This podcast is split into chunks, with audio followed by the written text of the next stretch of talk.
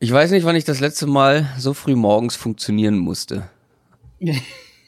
Und du bist schuld. Ich bin schuld, aber ja. du musst einfach so sehen, vielleicht, vielleicht fange ich als dein Life-Coach an. Ja, man hat ja auch mehr vom Tag, ne, wenn man früh aufsteht. Eben. Ich kann dich auch gerne jeden Morgen so um 6 Uhr anrufen ungefähr. Oh. Und dann sage ich, Christoph, aufstehen. Ja, ja. Es wurde sich schon beschwert, ähm, dass es keine neue Folge Donnerstagmorgen für den Weg zur Arbeit gab. Während ihr auf dem Weg zur Arbeit seid, nehmen wir gerade erst die neue Folge auf. Am Donnerstag. Wir haben die Weihnachtstage einfach mal die Füße hochgelegt, wie man das so macht, und nehmen am Donnerstag auf. Ganz ungewohnt, in jeglicher Hinsicht. Aber mal gucken, äh, wie wach ich schon bin. Adrian ist auf jeden Fall hellwach. Topfit. Ja, super.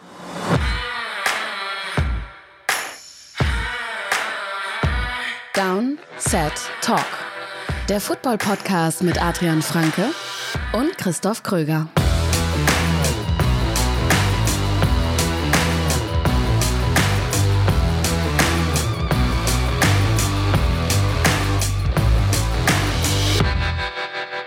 Also, es ist Donnerstag, der 27. Dezember 2018. Das ist die letzte Folge Downset Talk in diesem Jahr die letzte Woche Regular Season Football für dieses Jahr, für diese Saison. Es geht am Wochenende für ein paar Teams um nicht mehr so viel. Für die meisten, um genau zu sein. Für ein paar Teams geht's aber noch um die Playoff-Teilnahme. Und darauf wollen wir natürlich vor allem heute primär schauen. Darüber sprechen wir. Und ich hoffe, er hat die Feiertage gut überstanden. Adrian Franke ist natürlich auch da. Ich bin auch da. Ich hoffe auch, ihr habt die Feiertage gut überstanden und äh, kein Familienstress nach Möglichkeit. Das ist ja oft das größte Problem. Äh, und ansonsten genießt die Woche. Vielleicht, ich schätze mal, der ein oder andere muss auch gar nicht arbeiten. Ja, das stimmt. Ähm, haben sich im Hause Franke alle vertragen? Bei uns haben sich alle vertragen tatsächlich. Ja, sogar bei beiden schön. Families. Also du hast ja dann äh, diesen Weihnachtsmarathon, wo du dann äh, an Heiligabend bei der einen Family bist und dann an am ersten Weihnachtstag bei der anderen und so weiter, aber alles, alles wunderbar. Ja, bei mir ist das nicht so groß, zum Glück. ähm, ich habe zum Beispiel jetzt dieses Jahr den zweiten Weihnachtsfeiertag komplett frei gehabt, in dem Sinne. Familienfrei, weihnachtsfrei. Auch ganz angenehm. Ja, den zweiten, Nur zwei Tage. Den zweiten Weihnachtstag haben wir tatsächlich auch dieses Jahr mal gar nichts gemacht, aber die ersten, also Heiligabend und der erste Weihnachtstag sind dann doch immer sehr vollgepackt und wenn man ein Kind hat, wird es eher noch mehr, kann ich dazu nur sagen. Ja, äh, deswegen lasse ich mir halt auch noch ein bisschen Zeit.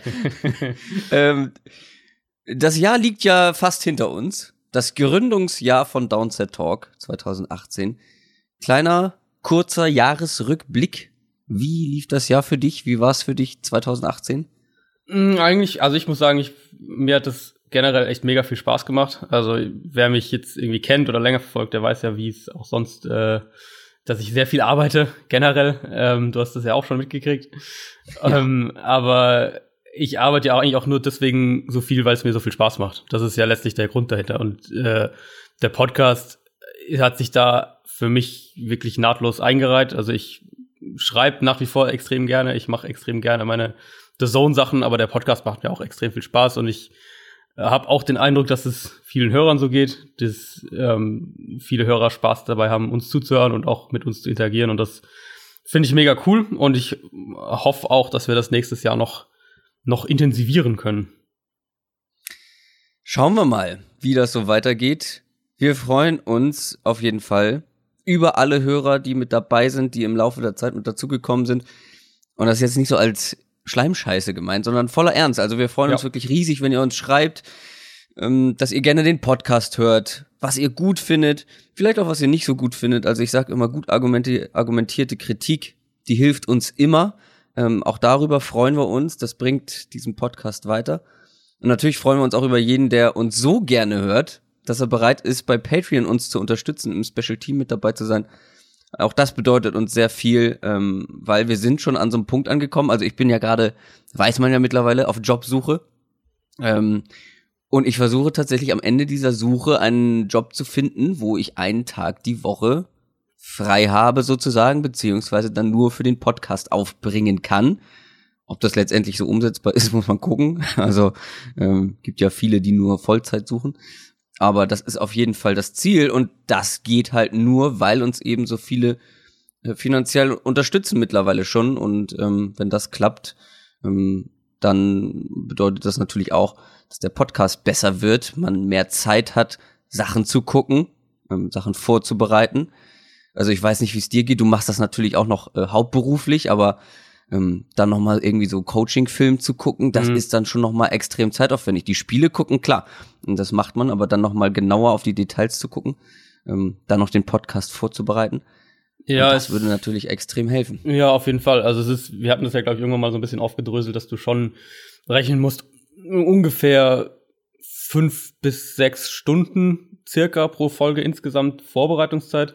Und klar, bei mir hilft es natürlich, dass ich einige Sachen, also wenn ich jetzt, sagen wir mal, ich schreibe jetzt diese Woche einen Seahawks-Text oder was auch immer, und dann habe ich irgendwie schon drei Seahawks-Tapes mir angeschaut, dann kann ich das natürlich auch in den Podcast mit einfließen lassen. Ja, ja. Aber ähm, das ist natürlich auch nicht bei jedem Spiel. Und da wir ja jetzt, abgesehen von heute, ähm, in jeder Folge jedes Spiel auch in der Preview dabei haben, musst du natürlich irgendwie auch zumindest mal ein bisschen was von jedem Team gesehen haben. Und du kannst nicht von jedem ja. Team den Coaching-Film schauen. Also dann, das geht nur, wenn du dafür, dafür wirklich auch Vollzeit bezahlt wirst, um genau das zu tun, weil dafür ist es viel zu zeitaufwendig. Aber genau, wie du gesagt hast, wenn sich die Möglichkeit da ergibt, dass wir den Podcast noch, noch ausbauen können und auch noch ja. mehr Zeit beruflich sozusagen reinstecken können, dann äh, wäre das, glaube ich, eine coole Sache für alle Beteiligten. Und Vorbereitung ist das eine, Nachbereitung ist ja das andere. Genau. Hört ja nicht auf genau. mit Ende äh, der Aufnahme. Aber kommen wir zum Football. Lasst uns über die NFL sprechen. Wir fangen mit den News an. News aus der NFL. Ähm, wir fangen mit einer, wie soll ich sagen, traurigen News eigentlich schon an. Josh Gordon spielt mal wieder keinen Football mehr. Ja, Josh Gordon wird wahrscheinlich auch eine ganze Weile kein Football mehr spielen. Also ähm, ihr habt das inzwischen vermutlich die allermeisten von euch mitgekriegt. Es kam auf einmal die Nachricht von Josh Gordon selbst auf Social Media, dass er angekündigt hat, dass er vorerst sich aus dem Spiel zurückzieht, vorerst äh, seine Karriere auf Eis legt, wenn man so will. Und dann kurz danach eben auch kamen dann Berichte, wonach er auf unbestimmte Zeit gesperrt werden wird, mehrere Verstöße gegen die die Substance Abuse Policy der NFL, also sprich verbotene Substanzen ähm, in irgendeiner Art und Weise festgestellt. Josh Gordon hat da ja auch verschiedene Auflagen, weil er genau deswegen schon mehrfach gesperrt wurde. Also dem könnte jetzt eine sehr, sehr lange Sperre erstmal von Seiten der Liga drohen. Das ist der eine Part.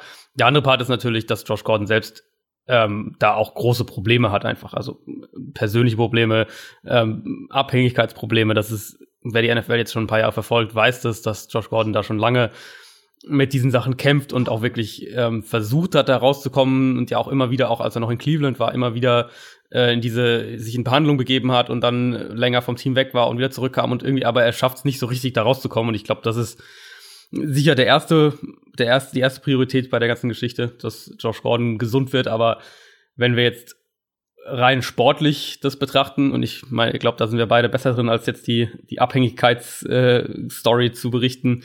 Ähm, ist es für die Patriots, denke ich, ein riesiges Problem. Einfach rein, rein taktisch. Also wir haben das ja ein, zwei ja. Mal auch gesagt. Ähm, die Patriots, Josh Gordon ist eben dieser eine Ex-Receiver, dieser Outside-Receiver, den sie haben, der ähm, bestimmte Matchups erzwingen kann, der bestimmtes Safety-Verhalten erzwingen kann, je nachdem, in welche Coverage Defense ist. Er ist der Spieler, der das steuern kann, weil Gronkowski es dieses Jahr eben nur bedingt hinbekommt. Gronkowski spielt, ist immer noch eine gefährliche Matchup-Waffe, aber er ist halt nicht auf dem Level, das er die vergangenen Jahre hatte. Und Josh Gordon war der Spieler, der das so ein bisschen, ja, so ein bisschen ergänzen konnte, wenn man so will. Wer, wer sich erinnert an den Anfang der Saison, da gab es ja immer wieder das Problem, Defenses schalten Gronkowski aus, weil das auch ein bisschen leichter ist als die letzten Jahre. Und dann haben die Patriots große Probleme im Passing Game. Und ich bin gespannt, wie sie das jetzt lösen. Josh Gordon war ein großer Teil dieser Offense. Ähm, das wird alles andere als ein Selbstläufer. Und, und die, die Patriots hatten im Passspiel ja sowieso schon echt immer wieder Probleme die letzten Wochen weil auch Julian Edelman nicht in der Form ist, die man vielleicht von ihm aus den letzten Jahren gewohnt ist, finde ich äh, zumindest. Und wie du schon sagst, Gronkowski, also das letzte Spiel, puh, das ist definitiv nicht der Gronkowski, den ja. man kennt. Nee, und, und du, du bringst ja auch, also gerade wenn du eben diese, das war ja auch das Problem, äh, ohne, bevor Josh Gordon kam, quasi, wenn, wenn Defenses es schaffen, Gronk so ein bisschen rauszuschalten, ja. dann äh, schaffst, dann kannst du als Defense natürlich auch aggressiver die Box spielen, aggressiver Richtung Line of Scrimmage deine Coverages schieben und dadurch engst du dann wieder auch klar die Kreise von, von einem Julian Edelman beispielsweise ein. Also ich schätze schon, dass wir jetzt noch einen viel, viel stärkeren Fokus wieder auf das Kurzpassspiel sehen werden. Sicher auch ein, ein James White zum Beispiel eine größere Rolle bekommt, aber das ist für die Patriots jetzt mit Blick auf die Playoffs ist das schon echt ein, ein, ein großes Problem für das Passspiel. Und ein nächstes großes Problem für viele Teams bahnt sich an, denn wir haben schon öfter darüber gesprochen, die Quarterback-Klasse die jetzt das nächste Jahr in den Draft kommt, ist sowieso nicht so stark wie jetzt im letzten Jahr zum Beispiel oder auch in Jahren davor. Und jetzt hat auch noch der vermeintlich beste kommende Rookie Quarterback äh, der NFL abgesagt und wird noch ein Jahr College spielen. Ja, ganz genau. Ich, wahrscheinlich, ich weiß nicht, wie viele von euch College Football verfolgen, aber äh, Justin Herbert von Oregon, das wäre der Nummer 1 Quarterback im Draft aller Voraussicht nach geworden. Ich meine, im Dezember immer noch ein bisschen früh zu sagen, aber es hat sehr, sehr, sah sehr, sehr danach aus, als wäre er der Nummer 1 Quarterback und vermutlich dann auch der Nummer 2, Nummer 3 Overall Pick ähm, im Draft oder sogar Nummer 1, falls die Cardinals da bleiben und zurücktraden würden. Also da wäre der klare, ähm, der klare, war der klare Favorit auf den Nummer 1 äh, Quarterback Pick. Der hat jetzt verkündet, dass er noch ein Jahr College spielen wird. Das hat zur Folge, dass die 2020 ähm, Draftklasse Richtung, was, was Quarterbacks angeht, extrem stark sein könnte. Allerdings die 2019er wird wahnsinnig anfällig, oder was heißt anfällig, wahnsinnig schwach sein. Das, so sieht es zumindest im Moment aus. Also wir sind, ähm, wir haben, es gibt durchaus jetzt das Szenario, dass es keinen Quarterback in der Top 5, Top 10 geben wird. Ähm, es gibt, es gibt nicht dieses Quarterback-Talent, das, äh, wo Teams sagen werden, wir, wir traden jetzt teuer hoch oder wir wollen den Nummer 1 Pick. Zumindest aktuell sieht es danach aus, als gäbe es dieses Talent im diesjährigen äh, Draft oder beziehungsweise im 2019er Draft nicht. Das ist natürlich einmal ein Riesenproblem für alle Teams, die äh, auf Quarterback-Suche sind, haben wir ein bisschen schon angerissen. Und auf der anderen Seite macht's die, ja, die Free Agency noch viel interessanter. Wir hatten ja, glaube ich, letzte Woche sogar ein bisschen einmal diese, oder vorletzte Woche diese, die Quarterback-Situation äh, angedeutet, gerade mit die Giants wohl bei Eli Manning bleiben werden, aber Nick Foles vermutlich die Eagles verlassen darf und ähm, Joe Flacco wohl auch die Ravens verlassen darf, dann Tyrod Taylor beispielsweise, Blake Bortles gibt es ja auch immer wieder Gerüchte. Solche Namen werden jetzt in der Free Agency und, und auf Trades, wie auch immer, werden, ähm, werden nach oben gepusht, sage ich jetzt mal. Und, und äh, einer, ein Kandidat, der da vermutlich auch dazu kommt, ist Ryan Tannehill. Da gab es jetzt gerade letzte Nacht einen, also letzte Nacht unserer Zeit, einen Bericht vom Miami Herald, dass die Dolphins äh, sich von Tannehill trennen wollen nach der Saison. Also ein ähm, Quarterback-Neustart quasi anstreben und dann wäre der wahrscheinlich sogar, vielleicht sagen wir mal mit, mit Foles, so, das wären so die, die interessantesten Namen, aber so Quarterbacks, die ja, wo jetzt alle sagen würden, das sind keine, das sind keine langfristigen Antworten, das sind, das, das sind durchschnittliche Quarterbacks, das sind Quarterbacks, die dir vielleicht ein bisschen übergangsweise helfen können, aber die werden jetzt in der Free Agency wahrscheinlich wirklich spannend werden. Das ist ja nichts, wo mir irgendwie die Füße kribbeln bei den Namen. Nee, ist auch, ist auch nicht so. Aber Teams suchen immer einen Quarterback und das ist halt, äh, ja. wenn du jetzt die Aussicht hast im Draft, wirst du keinen, zumindest keinen wahrscheinlich finden, der dir direkt in der nächsten Saison hilft. Ähm, dann werden, werden diese Namen werden im März dann wieder gehandelt, als wäre als wär, äh, Tom Brady auf dem Markt. Kommen wir zu zwei Teams, die definitiv keinen Quarterback suchen und auch keinen Head Coach, denn beide Teams haben mit ihren jeweiligen Coaches die Verträge verlängert. Ja, das war beides so rund um, rund um Weihnachten. Ähm, die Baltimore Ravens und die Seattle Seahawks, also die Ravens äh, arbeiten, glaube ich, noch an der finalen Verlängerung. Ich habe es gerade gar nicht genau im Blick, aber auf jeden Fall wird John Harbaugh bleiben. Ähm, da gab es ja wirklich vor fünf, sechs Wochen noch doch sehr deutliche Berichte, dass er auf der Kippe steht. Das war ja auch nach der letzten Saison schon ganz offen kommuniziert, dass, dass es ein Thema war in, bei den Ravens, ähm, sich von Harbour zu trennen.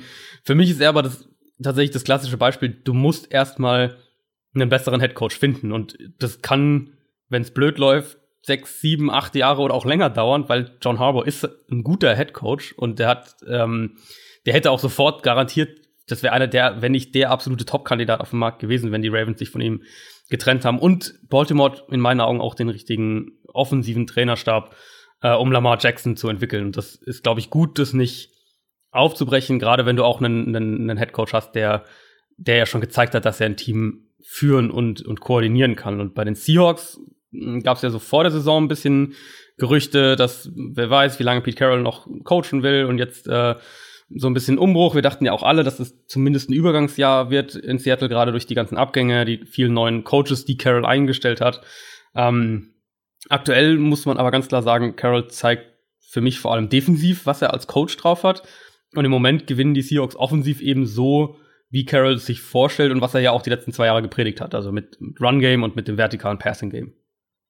Ja, bei den Ravens muss man ja ganz ehrlich sagen, wer während einer Saison so einen Quarterback-Wechsel vollziehen kann, der ja. ja. nicht nur einfach von einem Veteran zu einem Rookie ist, sondern auch, was die Spielweise angeht, ein riesengroßer Unterschied ist, wer ja. das in der Saison, innerhalb der Saison so umsetzen kann und ein Team tatsächlich äh, höchstwahrscheinlich in die Playoffs führen kann, das zeugt für mich, dass da jemand da ist, der ein Team gut führen kann, weil daran könnten auch andere Teams äh, krachend scheitern an so einem an so einem Wechsel, an so einem. Die haben ja ihre komplette Spielweise offensiv ja. verändert und ähm, das so gut hinzukriegen, das musst und, du erstmal schaffen.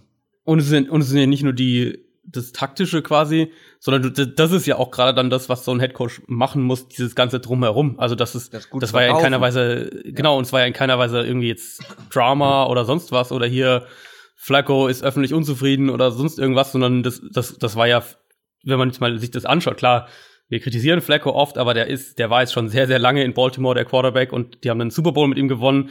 Ähm, dass so ein Übergang dann so reibungslos, zumindest nach außen hin verläuft, das ist ja. auch ähm, ein Zeugnis von, von sehr guter Headcoach-Arbeit. Kommen wir zu unserer Preview, kommen wir zu Woche 17. Das ist so ein bisschen eine andere Woche. Äh, eine etwas ungewöhnlichere Woche in der NFL. Mhm. Und auch bei uns ist das Ganze etwas anders heute. NFL Preview.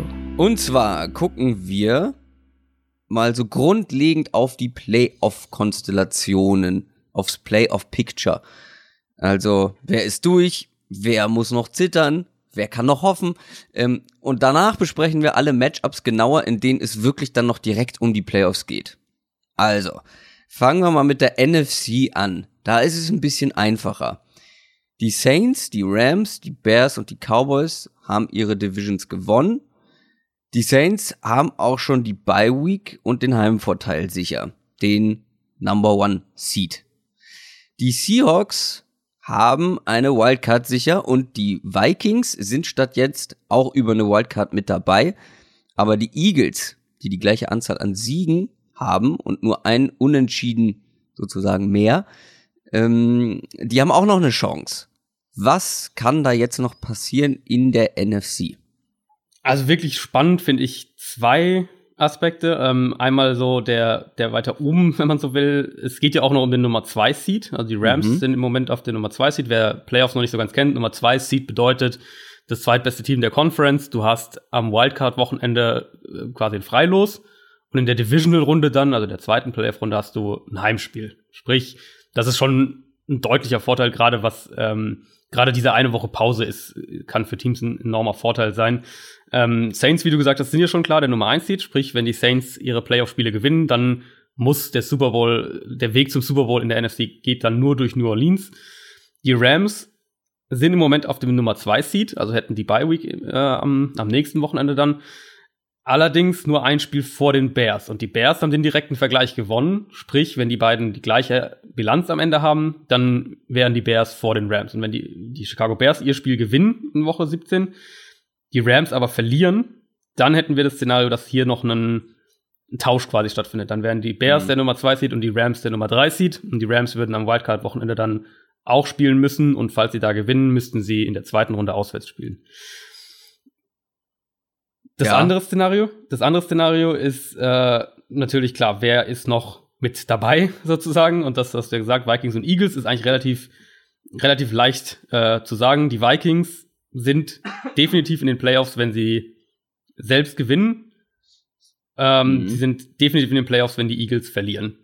Die Eagles kommen nur in die Playoffs, wenn sie selbst ihr Spiel gewinnen und wenn die Vikings ihr Spiel verlieren.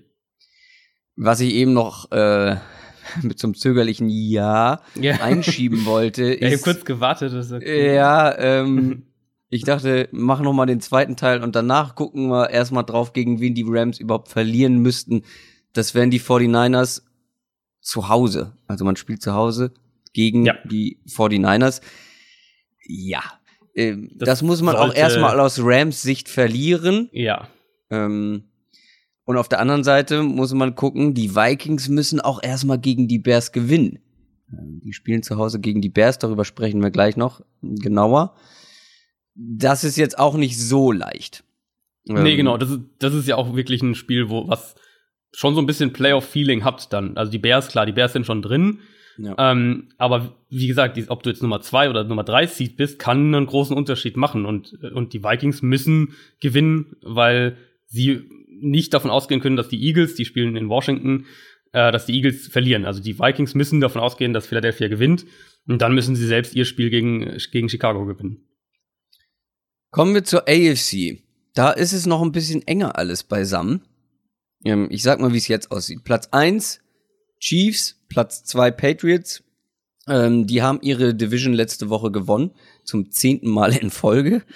Äh, die Texans sind auch safe in den Playoffs, haben aber noch nicht ihre Division offiziell gewonnen. Die Wildcards gehen momentan an die Chargers und die Coles. Und die Ravens führen die AFC North an, haben sie aber auch noch nicht gewonnen. Ähm, wo aber jetzt noch die Steelers eine Chance haben, in der AFC North, da den Titel zu holen. Äh, und die Titans sind auch noch im Rennen um eine Wildcard. So, kannst du jetzt mal für alle Hörer das so ein bisschen aufdröseln in der AFC? Was kann da jetzt noch wie laufen? Ja, in der AFC ist wirklich noch deutlich mehr möglich, auch an Verschiebungen und innerhalb der Teams, die schon sicher mit, äh, mit drin sind. Also die Chiefs, fangen wir ganz oben an. Wenn die Chiefs ihr Heimspiel gegen die Raiders gewinnen, dann sind sie sicher der Nummer 1 Seed und haben Heimvorteil durch die Playoffs. Sollten die Chiefs verlieren gegen die Raiders, was wir, glaube ich, alle nicht erwarten, aber wer weiß was. Also verrücktere Sachen sind schon passiert in der NFL. Ähm, und dann gleichzeitig die, äh, die Patriots auf dem zweiten Platz ihr Spiel gegen die New York Jets gewinnen. Dann würden die Patriots mit den Chiefs gleichziehen. Patriots haben den direkten Vergleich gewonnen. Ergo, Patriots wären der Nummer 1 Seed. Aber wirklich der einzige Weg, wie das passieren kann, ist, wenn Kansas City zu Hause gegen Oakland verliert. Mhm. Zwischen, zwischen, glauben wir alle nicht dran, ähm, zwischen dem 2 und 3 Seed wieder, auch das Szenario wie in der NFC, Patriots und Texans sind da noch im, im äh, direkten Duell und da auch wieder, Patriots haben auch da den direkten Vergleich gewonnen, sprich deshalb sind sie im Moment vorne, obwohl sie die gleiche Bilanz haben.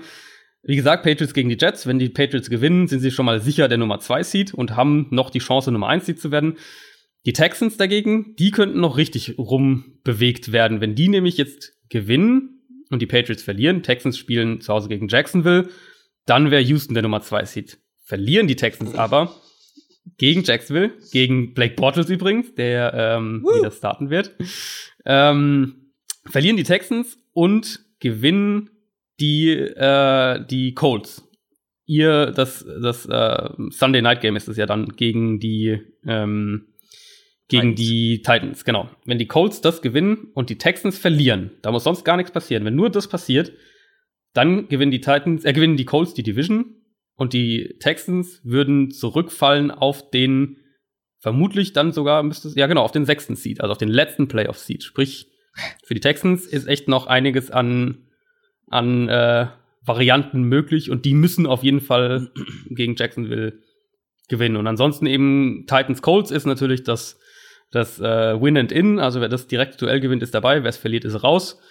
Und die Ravens und die Steelers stehen sich im Fernduell gegenüber. Äh, Ravens ähm, spielen gegen die Bengals, die Browns spielen bei den Ravens, sprich, wenn die Ravens gewinnen, gewinnen sie die Division. Wenn die Ravens verlieren und die Steelers gewinnen, dann äh, ziehen die Steelers noch vorbei.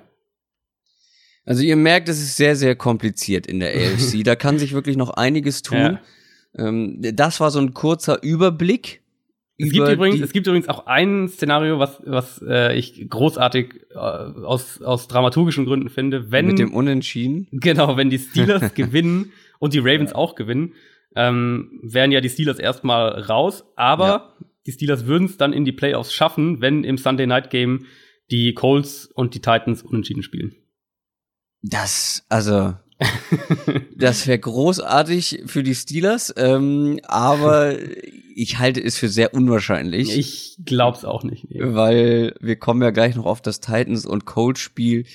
Da geht's, es ist ja wirklich wie ein Playoff-Spiel, ähm, ja. dass da am Ende unentschieden ausgeht. Also unwahrscheinlich. Gut, das als grober Überblick. Ich hoffe, ihr habt's verstanden. Ansonsten guckt euch einfach die Spiele an und guckt, was am Ende bei rauskommt. Äh, wir haben jetzt, ähm, ich glaube, fünf Spiele sind es rausgesucht, auf die wir genauer gucken werden, wo es wirklich direkt noch um einiges geht. Ja. Wir fangen mit den Cleveland Browns und den Baltimore Ravens an. Da haben wir die Ravens, die haben nämlich die Chargers geschlagen und wie ich schon gesagt habe, somit haben sie die AFC North Führung übernommen. Dann haben wir auf der anderen Seite die Browns. Ich hab's gesagt, Leute, ich hab's gesagt, die können Teams noch ein Bein stellen. Äh, und das können sie diese Woche auf jeden Fall. Ähm, die kommen aus einem echt überlegenen Sieg gegen die Bengals. Das war sehr überzeugend. Und äh, dass man das nochmal über die Browns sagt, sogar schon in dieser Saison, dass sie ein Spiel überlegen gewinnen, auch wenn es die Bengals waren. Äh, das heißt schon einiges. Und ja, auch wenn die Browns mit Baker Mayfield und der Offense wieder echt gut ausgesehen hat. Ähm, das hat die Defense der Ravens auf jeden Fall auch. Und zwar mhm. nicht nur gut, sondern wirklich, pff, alter Vater, äh, die waren echt unangenehm für Philip ja. Rivers und Co. Unangenehm stark und in dieser Form sind sie unangenehm für, ich würde mal sagen, alle Offenses in der Liga. Das Ding ist, eigentlich ist es bei den Ravens denkbar einfach, wie man sie schlagen kann. Also theoretisch den Lauf stoppen und irgendwie die Defense überwinden, aushebeln. Das Problem ist, beides ist extrem schwer, scheinbar. Und die Frage, die sich natürlich für dieses Matchup stellt oder für alle Matchups, in die, ähm, wo die Ravens beteiligt sind, äh, können die Browns das schaffen, den Lauf stoppen und die Defense überwinden. Ja, die spannende Frage, die ich mir bei dem Spiel auch gestellt habe und ähm, die wollte ich auch einfach mal an dich an dich direkt weiterreichen. Was würdest du in dem Spiel sagen, wer insgesamt betrachtet das bessere Passing Game hat? Das bessere Passing Game? Offensiv, also rein offensiv. Die Browns. Genau, würde ich auch sagen. Also uns ist nicht knapp, ne? Also man überlegt, also, ich ist eigentlich relativ, würde relativ klar Cleveland sagen. Also ich finde, ähm, gegen die Chargers hat man gesehen, dass die Ravens, dass Lamar Jackson auch passen kann. Also er hat insgesamt ähm, mehr Passing Attempts gehabt. Das war nicht immer gut, was man da gesehen mhm. hat, aber es war, ich hoffe, ich benutze jetzt das richtige Wort, effizienter. Ja. Also es waren äh, über neun Yards pro Pass. Und wir haben ja die Wochen vorher schon drüber gesprochen, da waren es immer so um die fünf, also ähnlich mhm. wie ihr Laufspiel. Also wenn die jetzt auch noch anfangen zu passen, ähm, wenn es im Run-Game mal nicht ganz so gut läuft. Also das macht sie halt noch weniger ausrechenbar, wenn sie das wirklich noch mal so wiederholen können. Ähm, wenn das jetzt auch noch mit dazukommt, aber insgesamt würde ich schon sagen, dass die Browns, also vor allem jetzt, wenn man die letzten Spiele ähm, der Browns Offense nimmt, wie Baker Mayfield da gespielt hat, oder halt alles da auch funktioniert hat, wie sie das umgesetzt haben im Passing Game, ähm, dass da die Browns ähm, klar die Nase vorne haben. Ja, würde ich genauso sagen. Und zwar in eigentlich fast jedem Bereich für mich. Also Quarterback, dann habe ich Cleveland klar vorne, was das Passspiel angeht. Ähm, offensives Scheme, wenn wir vom Passspiel sprechen, habe ich auch die Browns klar vorne. Auch was Matchup-Waffen angeht. Duke Johnson hatte ja jetzt wieder ein bisschen eine größere Rolle, natürlich David Njoku. Ähm, du hast einen, einen Jarvis Landry beispielsweise, der auch vielseitig einsetzbar ist. Also generell für mich eigentlich in allen Aspekten, was das rein das Passing-Game angeht, habe ich Cleveland Vorne vielleicht am ehesten noch Offensive Line so ein bisschen ausgeglichen, aber ansonsten ähm, habe ich Cleveland auch überall vorne. Wenn man das dann weiterdenkt für das Spiel jetzt, kann man es, glaube ich, schon zumindest, würde ich sagen, auf einen von zwei zentralen Aspekten runterbrechen, nämlich kann ja, Baltimore's Defense das Passing Game nicht nur stoppen, sondern auch wirklich das Duell gewinnen. Also vielleicht einen Turnover oder zwei kreieren, irgendwie sowas, vielleicht sogar einen defensiven Touchdown ähm, erzielen, weil für mich ist relativ klar, dass die Ravens das defensiv aggressiv spielen werden. Das ist ihre Identität, so spielen sie schon die ganze Saison über. Ähm, die werden über den Blitz kommen und ich glaube auch nicht zu knapp. Das war auch gegen die Chargers wieder so. Die haben Rivers bei, bei über 40 Prozent seiner Dropbacks geblitzt und haben wir auch schon ausführlicher darüber gesprochen, dass die Ravens so extrem stark darin sind, ihre, ihre Blitzes, diese ganzen Pressures an der Line of Scrimmage zu verstecken, dadurch sowohl den Quarterback als auch die Offensive Line in den Protection-Zuteilungen, in den Pre- und Post-Snap-Reads dann zu verwirren, also da ganz verschiedene Looks zu zeigen und ähm, dem Quarterback auch so ein bisschen mehr Denkaufgaben zu geben, wenn man so will. Es war ja gegen die Chiefs war beispielsweise auch ein Thema, auch im Spiel gegen die Saints haben sie das gezeigt. Also die Ravens haben ja wirklich schon gegen exzellente Offenses dieses Jahr gespielt und haben das genau diesen Stil da auch umgesetzt und sehr, sehr erfolgreich. Und jetzt zuletzt eben äh, gegen die Chargers. Und so gut Mayfield auch spielt, und er spielt auf jeden Fall sehr, sehr gut, ist er eben auch immer noch ein Rookie-Quarterback. Und, und mhm. gerade in diesen, in diesen Bereichen müssen Quarterbacks erst wachsen. Also was, was äh, Blitz Recognition angeht, all diese Sachen, wie du, was die Defense dir zeigt und was sie dann tatsächlich bringt und wie du dann Post-Snap darauf reagierst. Also ich könnte mir schon vorstellen, dass die Ravens da auch einen Baker Mayfield, so gut er im Moment auch spielt, das ein oder andere Mal kalt erwischen.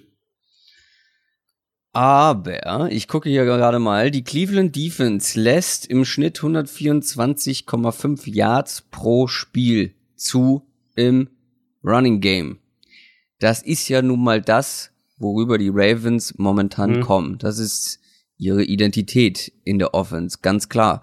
Ähm, auch wenn das, auch wenn die Chargers das über weite Teile relativ gut haben verteidigen können. Ich glaube nicht, dass das die Browns ansatzweise genauso gut können. Ja, bei Cleveland ist das Thema natürlich, ähm, die Run-Defense hat so ein bisschen eine 180-Grad-Drehung zum letzten Jahr natürlich gemacht. Das hatten wir auch, glaube ich, schon besprochen, dass mhm. die letztes Jahr so stark waren und die Pass-Defense so anfällig und dieses Jahr so ein bisschen umgekehrt.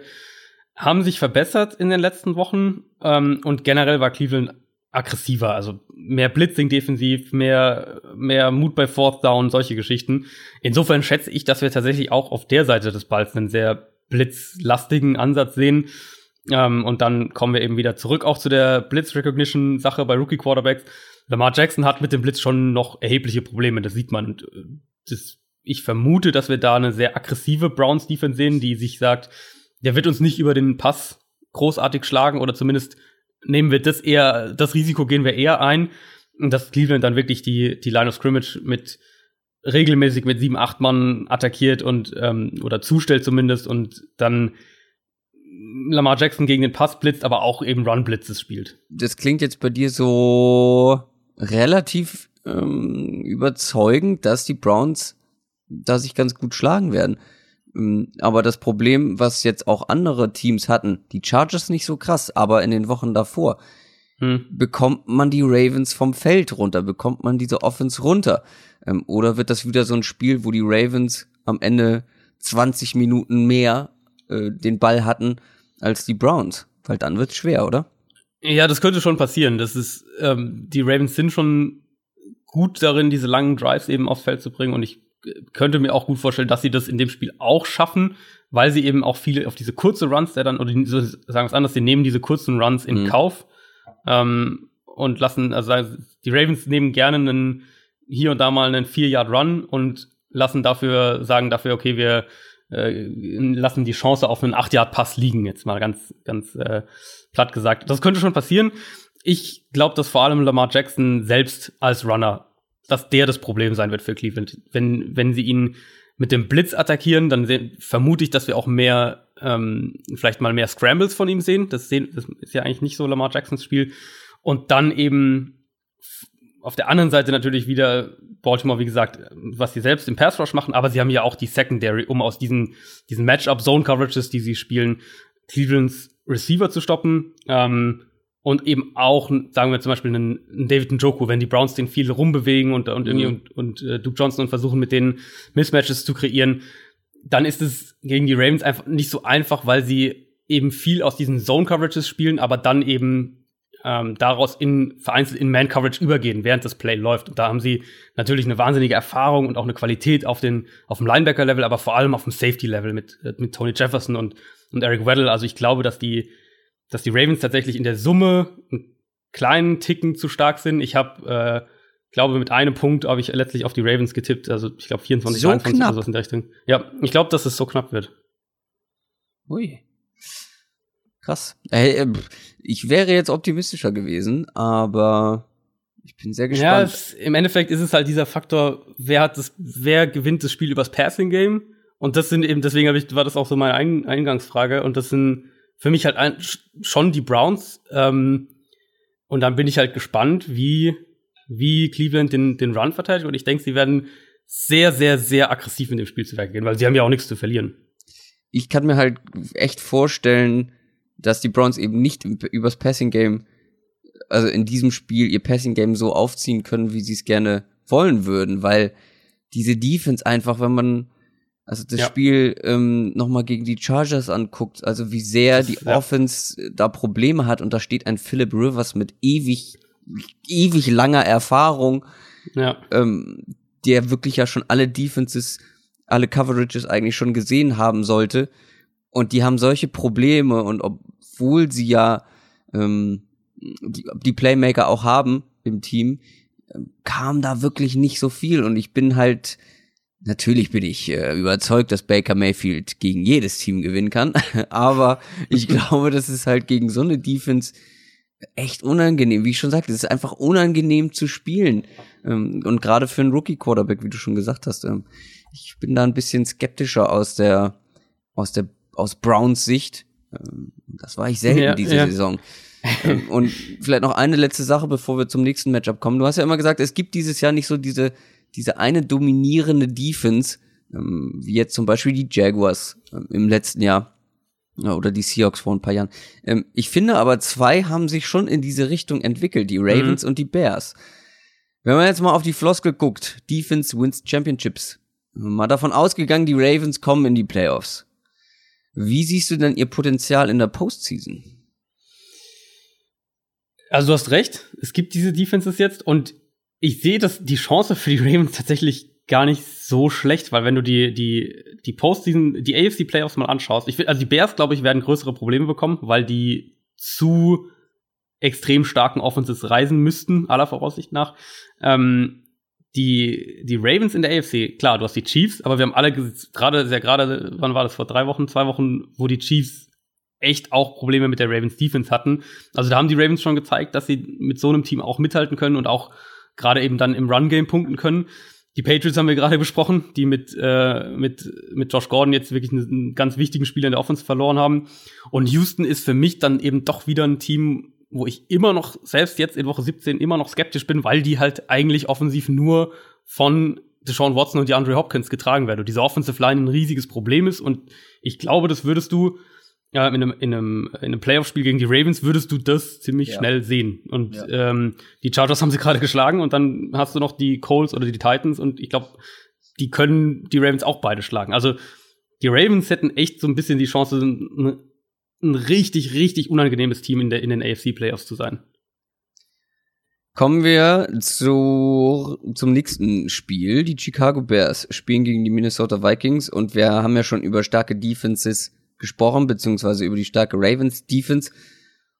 Und in diesem Spiel treffen zwei ganz gute Defenses aufeinander. Die Vikings haben eine und die Bears, wir haben es eben gerade schon angesprochen, sowieso.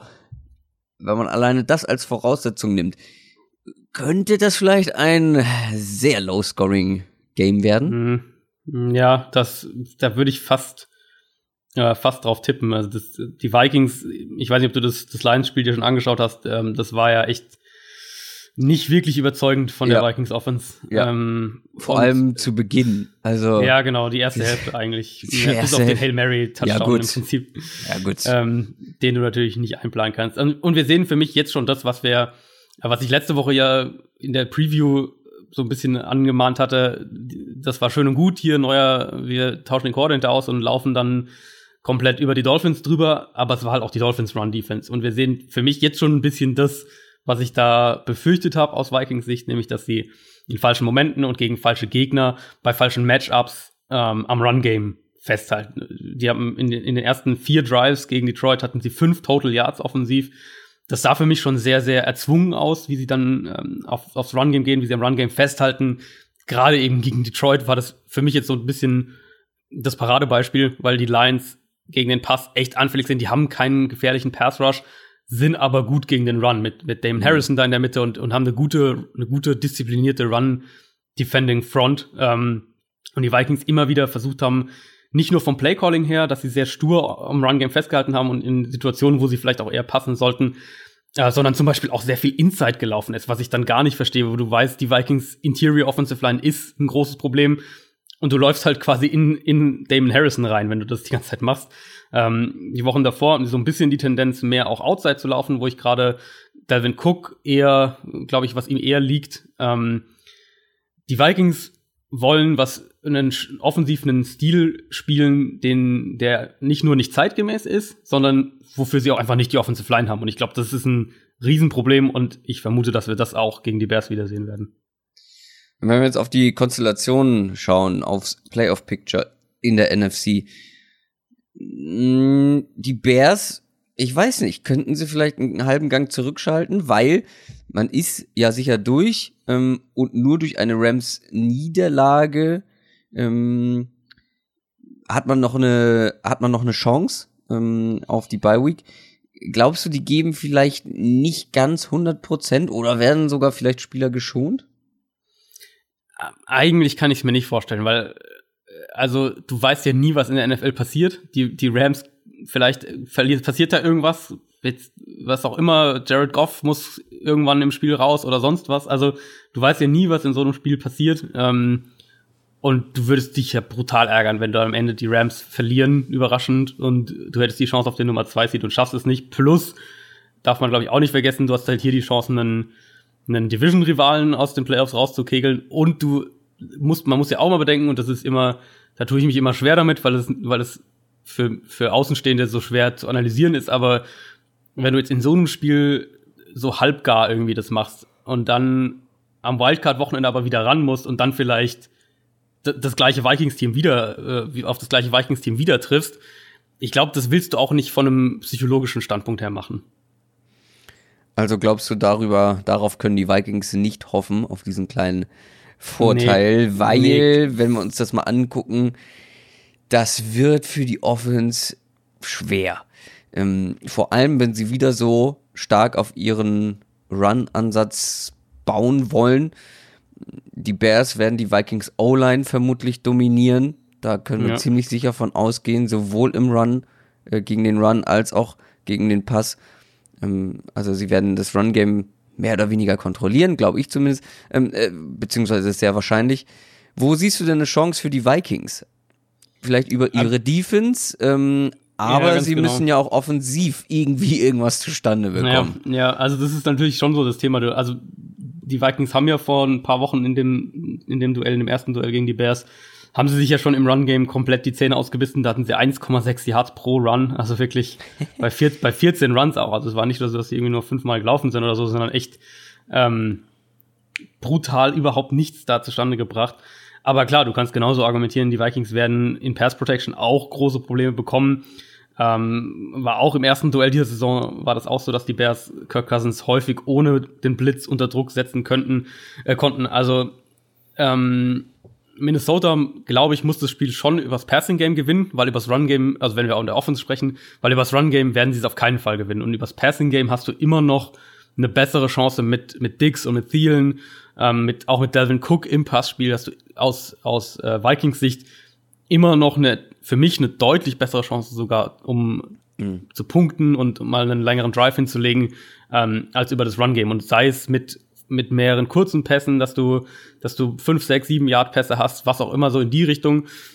Aber du kannst nicht in das Spiel gehen, in meinen Augen, und sagen, wir laufen jetzt hier 35 Mal und dann werden wir schon irgendwie ein paar langere Drives hinbekommen und, und in die Red Zone kommen, weil ich, das sehe ich ehrlich gesagt in dem Matchup einfach nicht. Und wenn wir jetzt mal auf die andere Seite des Balls gucken, ähm, wie glaubst du, wird sich denn die, die Chicago Bears Offense gegen ja eben auch eine starke Vikings mhm. Defense mhm. schlagen?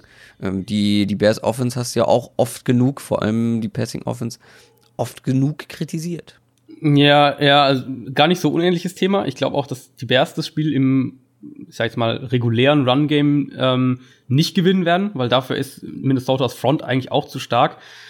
Aber im Gegensatz zur Bears Secondary ähm, sind Minnesotas Cornerbacks vor allem anfälliger dieses Jahr. Mich würde auch überhaupt nicht wundern, wenn, äh, wenn Matt Nagy es schafft, da Terry Cohn ein paar Mal gegen einen Linebacker in Matchups zu bringen, der nicht Anthony Barr heißt, also einer, einer der anderen Linebacker, könnte ja auch durchaus sein, dass die Vikings hier angeschlagen sind, weil äh, Eric Hendricks eventuell wieder ausfällt und Xavier Rhodes auch mal wieder angeschlagen ist. Also ähm, da gibt's glaube ich, schon mehr Ansatzpunkte, um übers Passspiel zu kommen. Sei es jetzt ein Aaron Robinson outside, sei es eben über die Titans, über Terry Cohn gegen die Linebacker. Ähm, also den Robinson haben sie letzte Woche ganz gut eingebunden bekommen, beziehungsweise ja. ich habe das Gefühl, dass das immer mehr gut funktioniert und an einem guten Tag von äh, Trubisky spielt Robinson eine echt wichtige Rolle in dieser Offensive. Ja, ja, auf jeden Fall. Und du hast ja halt die auch die Möglichkeit wieder in so einem Spiel, wenn Xavier Rhodes nicht bei 100% ist, wenn er vielleicht mhm. gar nicht spielt, was auch immer, wie, wie schlimm auch immer das ist. Er hat ja immer wieder jetzt so eine so äh, Oberschenkelverletzungen, die immer wieder so ein bisschen aufbrechen, wieder ein bisschen besser, ein bisschen schlechter. Also da gibt's schon für mich mehr Ansatzpunkte, um übers Passspiel zu kommen, als auf der anderen Seite, also was die Vikings offensiv gegen die Bears Defense angeht. Für mich vor allem kritisch wieder in dem Spiel, ähm, und ich habe das Gefühl, das sagen wir irgendwie häufiger, ist Trubisky als Scrambler. Ähm, die Offensive Line der Bears ist okay, aber die Vikings werden ihn garantiert auch unter Druck setzen ja. können im Passspiel. Ähm, Minnesota hatte jetzt zuletzt mit, mit Russell Wilson beispielsweise hatten sie als Scrambler einige Male Probleme.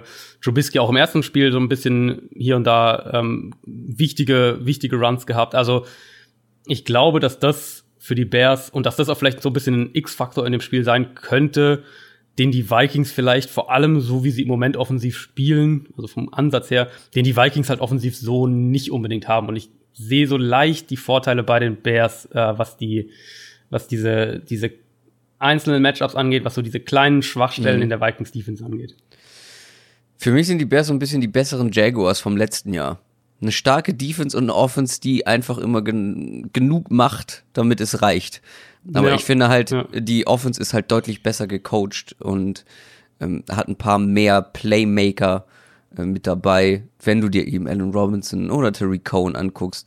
Jordan mhm. Howard spielt jetzt keine überragende Saison, aber auch wieder zuverlässig im Run-Game. Macht halt äh, immer mal wieder ähm, gute Spiele, äh, macht seine Yards. Ähm, sehr gespannt äh, auf die Postseason der Chicago Bears. Auf, auf wen tippst du in dem Spiel? Es ist schwer, weil nee, eigentlich, eigentlich schon die Bears noch. Ähm, ich bin halt immer so, ich, ich bin der Meinung, dass die Vikings Offense im Passing Game ähm, viel Potenzial hat einfach, dass man auch schon ja, ja, ja, in dieser Saison teilweise gesehen hat und dass die an einem guten Tag eben auch eine starke Passing Defense ähm, extreme Probleme bereiten können. Trotzdem glaube ich, dass, ja, aber auch die eigene Defense ist stark. Ich glaube, das wird ein sehr enges Spiel mit besserem Ausgang für die Bears. Aber es könnte sehr, sehr knapp werden. Und wie gesagt, an einem guten Tag von Kirk Cousins und er liebt ja solche Spiele. Ähm, er liebt ja diese Alles- oder Nichts-Spiele, beziehungsweise man kann ja auch noch weiterkommen, wenn man verliert.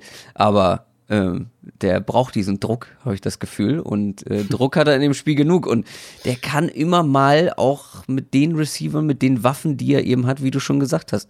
Ähm, Delvin Cook als Receiver ist, glaube ich, auch nicht zu unterschätzen. Ja. Bin sehr gespannt ähm, auf dieses Matchup. Und was natürlich auch immer passieren kann, dürfen wir nicht vergessen, auch die Bears Offense kennt äh, rabenschwarze Tage so, ne? Ähm, also wenn Trubisky mal wieder wirklich so ein, so ein Kopfschütteltag hat, wo du Pässe siehst, ähm, vor allem dann auch in der Red Zone, ne? Die Red Zone Turnover Problematik, wenn die wieder zum Vorschein kommt, dann kann das auch ganz schnell mal kippen, so ein Spiel. Weil, wie gesagt, die Vikings Defense ist auch nicht zu unterschätzen. Ich glaube, das wird sehr eng. Ähm, und ich könnte mir aber vorstellen, dass das eben an der Line of Scrimmage entschieden wird. Ähm, vor allem auf Seiten der Bears Defense. Ähm, die, ja, also ich habe, ich, ja. Ja, die, also da glaube ich einfach, dass der Pass Rush ähm, und die Run-Defense mhm. gegen diese O-Line mm, zu stark sein wird, ähm, dass das ja. ein erhebliches Problem sein könnte. Ist auch mein Gefühl. Ich habe auch knapp auf die Bears letztlich getippt. Klar, es ist halt in Minnesota. Du wirst. Ja, äh, das macht es halt hast, knapper so. Genau, und, und du hast halt vielleicht halt irgendwo dann in den Hinterköpfen der Spielern doch diesen Faktor, was du vorhin gesagt hast. Äh, sagen wir, jetzt steht's im, im vierten Viertel, führen die Vikings mit sechs Punkten ähm, und du weißt irgendwie gleichzeitig, okay, die, Die äh, Rams, es ist ja, glaube ich, zeitgleich, die Rams führen vielleicht 30 zu 10 gegen San Francisco. Ja. Ist dann da vielleicht dieser Faktor doch irgendwie drin? Oder sagt ja. dann sogar Matt Nagy, okay, jetzt ziehen wir hier Trubisky ja. raus und äh, wen auch immer. Also, genau, so, solche Aspekte sind natürlich ein Thema, aber wenn wir jetzt, also einfach mal nur, das, das ist, das kann man halt auch nicht vorhersehen. Das ist auch gerade in, in Woche 17 ist es so ein bisschen, das äh, Woche 17 zu tippen, ist noch mehr ein Ratespiel als, als sowieso schon. Aber wenn wir nur auf das Matchup schauen, Vikings gegen Bears, ähm, dann habe ich die Vikings, oder dann habe ich die Bears einfach knapp vorne, weil die Vikings so spielen, wie sie im Moment spielen. Und so wie sie im Moment spielen, glaube ich, dass Mike Zimmer eher mit seinem Ansatz ja. jetzt rausgeht, also dass sie eher, dass er eher sagt, wir bleiben dabei und wir, wir sind ein Team mit, das, das läuft und das Defense spielt, als dass er jetzt plötzlich wieder eine 180-Grad-Wende macht und sagt, wir gewinnen das Spiel eher, wenn wir den Ball werfen, also lass uns mhm. dahin zurückgehen. Übrigens, ähm, das, was Adrian gerade gesagt hat mit dem Ratespiel in Woche 17, das ist auch das Argument, warum man in Woche 17 nicht Fantasy Football spielt. An alle ja, League Commissioner. Das, das stimmt. Ähm, oder die, die in der Liga spielen und das jetzt hören und am in Woche 17 ihr Finale haben. Macht das nicht. Macht das in Woche 16. Es ist besser für, für alle. Kommen wir zum nächsten Spiel. Die Cincinnati Bengals spielen gegen die Pittsburgh Steelers. Äh, die Steelers haben gegen die Saints verloren und damit nur noch eine theoretische Chance auf die Playoffs. Es kam, glaube ich, selten vor, dass die Steelers-Fans so sehr für die Browns sind, wie diese Woche. Wir haben es besprochen, wenn die Browns gewinnen und die Steelers gewinnen, sind die Steelers weiter. Ähm, wenn man das Spiel gegen die Saints sich anguckt, dann muss man aber auch echt sagen, die Steelers wären in meinen Augen das stärkste Team, das die Playoffs verpasst. Und ich würde es extrem schade finden, weil da ist doch enorme Qualität, die dann in der Postseason fehlen würde. Ja, das ist auf jeden Fall. Also es ist gerade das, das Passspiel ist natürlich sehr, sehr spektakulär teilweise. War ja jetzt auch die letzten Wochen gerade gegen die Saints. Ja. Ähm, äh, mit Antonio Brown war das wieder so ein, so ein Monsterspiel. Ähm, ich bin noch so ein bisschen zwiegespalten. Also ich glaube, dass die Ravens würde ich in den Playoffs schon auch sehr gerne sehen. Einfach weil ich diesen, diesen anderen offensiven Ansatz plus eben diese Defense gerne in den AFC Playoffs dabei ja. hatte. Gibt, gibt ja sonst keine wirklich dominante Defense in den, in den AFC Playoffs. Aber du hast natürlich recht, die Steelers sind ein Team, was, was von dem, was sie im Prinzip aufs Feld bringen können, in die Playoffs gehört. Und wenn die nicht diesen unerklärlichen oder für mich relativ unerklärlichen Durchhänger da jetzt gehabt hätten über mehrere Wochen, dann wären die auch schon dabei. Also die sind eigentlich nicht nur, was die Skill Positions angeht, sondern eben gerade auch an beiden Seiten der Offensive Line und sind die ja extrem stark. Und an sich ist das ja schon eine Formel auch für ein, für ein Playoff-Team, siehe ähm, Eagles letztes Jahr. Ähm, Titans und Colts-Fans müssen mir das jetzt nachsehen. Mein liebstes Szenario wäre tatsächlich, wenn die beiden unentschieden spielen und die Steelers und die Ravens reinkommen. Ja, äh, also dafür, dafür bin, ich, bin ich dieses Jahr ein zu großer Colts-Fan, muss ich sagen, dass ich dafür.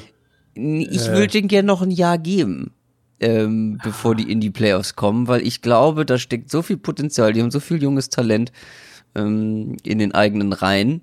Plus ein Quarterback, der gerade mal 29 ist und ähm, wieder richtig stark zurückgekommen sind. Ich glaube, die haben eine gute Zukunft vor sich, vor allem nächstes Jahr.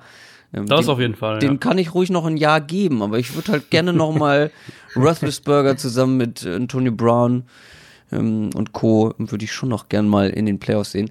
Wie auch immer, wird wahrscheinlich nicht so passieren. Also eher die Möglichkeit Steelers oder Ravens. Wenn man sich den Auftritt der Bengals gegen die Browns anguckt, mhm. muss man sagen, alles andere als ein relativ sicherer Steelers-Sieg wäre eine dicke Überraschung.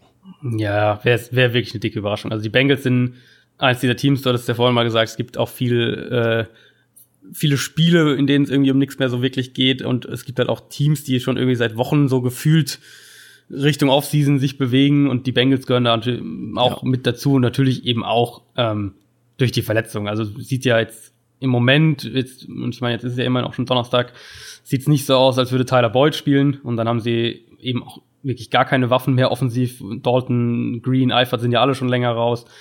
Die sollten nicht über das Run-Game kommen können. Äh, dafür ist Pittsburghs Run-Defense zu stark und das, das Run-Blocking der Bengals ist ja auch eher so im Mittelfeld. Es ist viel auch Joe Mixon, was da passiert. Ich vermute, als ich das Spiel vorbereitet habe, bin ich dann eigentlich relativ schnell so zu der zu dem Schluss gekommen, dass ich vermute, dass die Steelers das Spiel sehr aggressiv angehen und schnell versuchen werden, schnell zu entscheiden. Also dass die ähm, dass die im Passspiel auf ein, auf, auf ein vertikales Passspiel setzen. Mhm. Äh, die Bengals haben, haben wir auch schon mehrfach gesagt, die Bengals haben keinen Pass Rush. Die Steelers Offensive Line ist sehr, sehr gut. Top 5 auf jeden Fall in der NFL. Und ich kann mir auch nicht vorstellen, dass jetzt die Bengals gerade in so einem Spiel plötzlich 40, 50 Prozent Blitzquote auspacken. Also das, das, das wäre eine sehr, sehr große Überraschung für mich. Und dann haben sie halt nicht die Secondary dahinter, um lange genug, ähm, um Brown und Juju auszuschalten. Ähm, also selbst wenn James Conner zurückkehrt, und im Moment sieht's ja so aus, ich glaube, hat jetzt gestern am Mittwoch hat er, glaube ich, voll trainiert, ähm, dass wir eher einen, zumindest phasenweise eher einen Ansatz sehen, wie vor allem in der zweiten Halbzeit gegen die Saints von den Steelers, nämlich sehr aggressiv im Passing-Game, phasenweise auch mal das Run-Game so ein bisschen ignorieren und das Spiel offensiv auch ähm, zügig zu entscheiden. Eine Meldung, die heute Morgen kam, ähm, musste ich, auch wenn sie keine positive ist, musste ich ein bisschen schmunzeln. Ähm, für die Bengals vor allem negativ. Vontaze Perfect hat seine siebte, ähm, seine siebte Concussion, ähm, Gehirnerschütterung, so ist das deutsche Wort. Seine siebte Gehirnerschütterung ähm, in seiner Karriere und die zweite diesen Monat. Und angeblich ähm, ist seine Karriere äh, fraglich, äh, seine weitere NFL-Karriere. Ähm, sieben äh, sieben Gehirnerschütterungen, von denen man ja nur weiß. Also mhm. da gibt's bestimmt noch ein paar mehr, ähm, die halt nicht unbedingt an die Öffentlichkeit gelangt sind.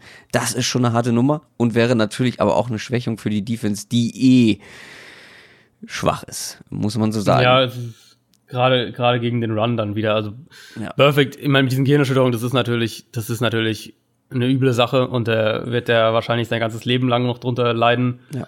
Ähm, der Punkt bei Perfect ist natürlich, dass jetzt ohne zu wissen, wie jetzt jeder einzelne davon zustande gekommen ist, dass der sich auch einfach oft Eben. selbst verletzt, weil er so ja. Harakiri-mäßig auf dem Platz rumrennt. Auch nur deswegen mein Schmunzeln, ne? nicht weil ja. ich äh, es ihm gönne, so oft eine Ge Nein, ja, Gehirnerschütterung zu haben, aber weil man schon bei ihm weiß, da ist auch ein gutes Stück äh, sei die eigene Spielweise schuld. Ja. Ja, und er ist ja auch, also er ist ja auch wirklich jemand, wo, was man dann ja auch sagen muss, der mit seiner Art zu spielen wirklich andere Spieler gefährdet. Das ist ja, ja. auch einfach bei ihm. Ja. Das ist ja bei ihm kein, Gut ist, oh, das ist ja. mal passiert oder irgendwas oder hier ist mal sind einmal die Sicherung durchgebrannt, sondern das ist ja bei Want is Perfect, das ist ja wirklich, sieht man das ja in jeder Saison, in der, wenn, wenn er spielt, sieht man das ja echt sehr, sehr regelmäßig bei ihm einfach. Aber kommen wir nochmal zu den Steelers. Also wenn man mit so viel individueller Klasse ähm, tatsächlich, wenn überhaupt, nur mit viel Glück die Playoffs schafft, muss man dann in der Offseason vielleicht auch das Coaching hinterfragen. Ich werfe das einfach mal so in den ja. Raum. Auf jeden Fall. Also, das ist ja auch was, was ähm, in Pittsburgh so ein bisschen rumort ist. So gerade in der Zeit jetzt vor drei Wochen ungefähr noch, ähm, war das, hat, hat man das so ein bisschen gehört. Jetzt hatten sie diese zwei starken Spiele gegen die Patriots und ähm, gegen die Saints, gegen die Saints vor allem offensiv, gegen die Patriots wirklich auf beiden Seiten des Balls ein sehr, sehr komplettes Spiel. Das Thema aber bei den Steelers ist für mich eben immer wieder diese, und das sieht man, das ist jedes Jahr eigentlich ist es so, haben sie diese äh, ja eigentlich unerklärlichen Niederlagen auswärts gegen Teams, gegen die sie einfach nicht verlieren dürfen. Und das ist ja letztlich das, wenn sie dieses Jahr die Playoffs verpassen, dann kostet sie das mal wieder, ähm, oder dann, dann kommt sie das mal wieder teuer zu stehen, weil sie äh, in dieser in dieser drei Wochen Fenster, wo sie dreimal verloren haben, äh, haben sie ja in Denver und in Oakland verloren und, ja, und vor allem in Oakland, äh, das ja. geht genau, das geht einfach nicht. Ähm, das ist für mich so ein bisschen das Thema, dass in, in der Mike Tomlin-Ära in, in Pittsburgh immer wieder mal es diese Phasen in eigentlich fast jeder Saison gab oder zumindest oder einzelne Spiele, wie auch immer, wo die so komplett Spiele, die sie gewinnen müssen. Und Oakland war ja so ein Spiel, ähm, wo sie dann so ein komplettes Ei legen und so richtig ja. einfach daneben greifen. Und das hat man immer wieder mal gesehen und das ist, wird sicher auch ein bisschen diskutiert werden. Ich glaube trotzdem, sagen wir jetzt, wir gehen jetzt mal davon aus, die schlagen die Bengals deutlich, verpassen dann halt die Playoffs, wenn die Browns äh, nicht die Ravens schlagen, dann haben sie immer noch ähm, nur haben sie immer noch neun Spiele gewonnen dieses Jahr und ich ich ich weiß, also so wie die Steelers, ähm, wie die Steelers geführt werden, könnte ich mir schon gut vorstellen, dass das nicht reicht, um einen Headcoach-Wechsel wirklich herbeizuführen. Aber du hast natürlich recht, das Talent in dem Team ist zu groß, um so dazustehen, wie sie jetzt dastehen. Ja, ist dann vielleicht auch auswärts so eine Einstellungssache eben. Und ja. da ist der Headcoach halt nun mal, äh, das ist nun mal Absolut. sein Verantwortungsbereich. Ja, absolut. Und es ist ja nicht nur eben auswärts, sondern es ist ja eben oft auswärts gegen schlechte Gegner. Ja. Ja. Also gerade klar gegen die Raiders, Roethlisberger war eine Zeit lang draußen, aber trotzdem hast ja, du aber da selbst, muss man sich auch fragen, warum war er draußen? Ne? Da haben wir auch schon ja. drüber gesprochen. ja, ja und, se und selbst wenn du deinen Backup Quarterback reinbringst, bist du immer noch so viel talentierter als dieses Raiders-Team ja, in natürlich. allen Bereichen. Ähm, ja dass du das Spiel halt so nicht aus der Hand geben darfst. Und dann vor allem war es ja dann auch nicht nur so, dass sie das, dass sie da irgendwie heillos in Rückstand geraten sind, sondern Roethlisberger kam ja wieder rein, sind in Führung gegangen und geben dann einen Game-Winning Drive ab gegen Derek Carr und, und diese Raiders Offense, die, deren einzige Waffe Jared Cook ist. Also, das sind schon auch andere Probleme als jetzt nur sportlicher Natur bei den, bei den Steelers, bei, in diesen Spielen. Aber wenn wir auch noch mal auf die sportliche Natur gucken, werfe ich noch mal eine neue These in den Raum. Le'Veon Bell fehlt den Steelers ja. mehr als dem ein oder anderen lieb sein dürfte in Pittsburgh und generell. Würde ich jetzt einfach mal so behaupten, weil gucken wir uns mal an, Rushing Offense ist momentan auf Platz 31, was äh, Yards per Game angeht. Ja, Total Stats, blub. Ähm, aber vor allem, wenn man mal im Passing Game guckt, da ist dann schon ein extremer Unterschied zu sehen. Also James Conner und Samuels haben zusammen nicht annähernd die gleiche Anzahl an Targets bekommen wie Bell in den Jahren zuvor.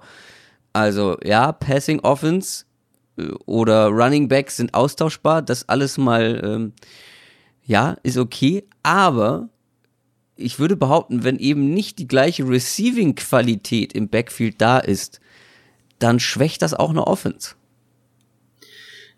Der spannende Faktor bei Bell ist ja, und wieso ich auch da äh, ab und zu mal skeptischer oder gesagt habe, dass es die, der Bell, äh, die Bell-Abwesenheit wird die nicht so schwer treffen oder trifft sie nicht so schwer, ist ja bei Bell, gerade wenn man den Vergleich hat, sagen wir zum Beispiel zu einem David Johnson in Arizona, äh, als der letztes Jahr, äh, vorletztes Jahr diese, diese extreme Saison im, im Passspiel hatte, mhm ähm, war er, war David Johnson eben ein Spieler, der nicht nur sich outside auch aufgestellt hat, was Le'Veon Bell ja auch gelegentlich macht, sondern der auch tief, tief angespielt wurde. Also diese, diese Average Depth of Target, also wie tief im Schnitt ein, ein Spieler angespielt wird, ähm, war bei einem, war bei David Johnson beispielsweise und ist, äh, ich glaube auch bei Evan Kamara als ein anderes Beispiel, deutlich tiefer als bei Le'Veon Bell. Also Le'Veon Bell ist nicht dieser dieser Spieler, der jetzt da mal eine, eine 10, 10, 12, 15 Yard Route regelmäßig läuft. Die, also eine Wide Receiver Route, wenn man so will. Aber du hast, wo du recht hast, ist, dass in diese, diese Komponente im, im Passspiel, was das, was das Kurzpassspiel angeht, äh, was da auch dann sich ja auch ins, ins Screen Game so ein bisschen mit reinspielt, das fehlt ihnen so ein bisschen. Also sie haben ja immer noch diesen, den Matchup-Aspekt haben sie ja immer noch, weil sie haben mit ja. James Conner genauso gespielt, sie haben mit Jalen Samuels genauso gespielt, dass sie den Running Back rumschieben, ihn Outside aufstellen, im Slot aufstellen, all diese Sachen. Also dieser, dieser taktische Part ist immer noch da. Wo du aber recht hast, ist, dass keiner von denen, oder zumindest Conner auch nicht konstant die, diese Volume im Passspiel hatte, die Levy und Bell halt hatte. Das, ja. das kann man auf jeden Fall sagen. Das ist natürlich dann die Frage, wie, wie wichtig sozusagen ist das. Ähm, aber dass das fehlt oder dass das zurückgegangen ist und weniger ist, das ist auf jeden Fall so. Ich will nur damit auch noch meine These unterstützen, dass man Running Backs vielleicht nicht nur äh, im Running vergleicht, sondern halt auch äh, im Passing. Und das sagen wir immer wieder, wenn wir uns angucken, was ja. Saquon Barkley im Passing Game für die Giants dieses Jahr bedeutet oder eben David Johnson in den letzten Jahren für die Cardinals. Und ich finde schon, dass man da halt dann den Qualitätsunterschied sieht wie gesagt, die O-Line ist nach wie vor stark und die ist im Run-Blocking extrem gut und davon profitieren dann ein James Conner oder mhm. Samuels. Ähm, aber halt, ähm, ja, die Receiving-Qualitäten sind halt auch extrem wichtig. Klar, aber nichtsdestotrotz, die Steelers müssten auch ohne Le'Veon Bell eigentlich in die das, Playoffs. Das Spiel. Also das, äh, und das ähm, Spiel sowieso, ja. Und das Spiel müssten sie auch gewinnen. Müssen wir nochmal irgendwie das Ganze umdrehen? Müssen wir nochmal auf die Steelers Defense gegen die Bengals Offense gucken? Ich glaube nicht, weil, wie du es schon angedeutet hast, da fehlen so viele Spieler. Du spielst mit dem ähm, Backup Quarterback, du spielst ohne deine ersten beiden Receiver. Du hast eigentlich nur noch Joe Mixon. Ähm, ja, ja. Also äh, sie, sie, sie werden im Run Game, werden sie das Spiel halt eben gegen diese Steelers Front oder sollten die Bengals das gegen die Steelers Front auch nicht konstant nee. betreiben können. Ich habe ich hab mir auch aufgeschrieben, mehr oder weniger wie bei der Offense, dass ich einen aggressiven Ansatz von den Steelers auch defensiv erwarte. Ähm, wir waren jetzt ja gegen die Saints auch echt aggressiv im Pass Rush. Mein Gefühl ist, dass wir das gegen Jeff Driscoll auch wieder sehen.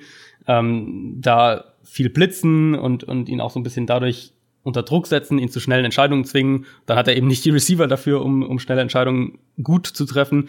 Die einzige Gefahr, in Anführungszeichen, wenn man es so nennen will, ist für mich dann wenn die Steelers so spielen, ist, äh, ist Jeff Driscoll als Scrambler. Da hat er ein paar Mal dieses Jahr gerade auch gegen den Blitz Erfolg gehabt.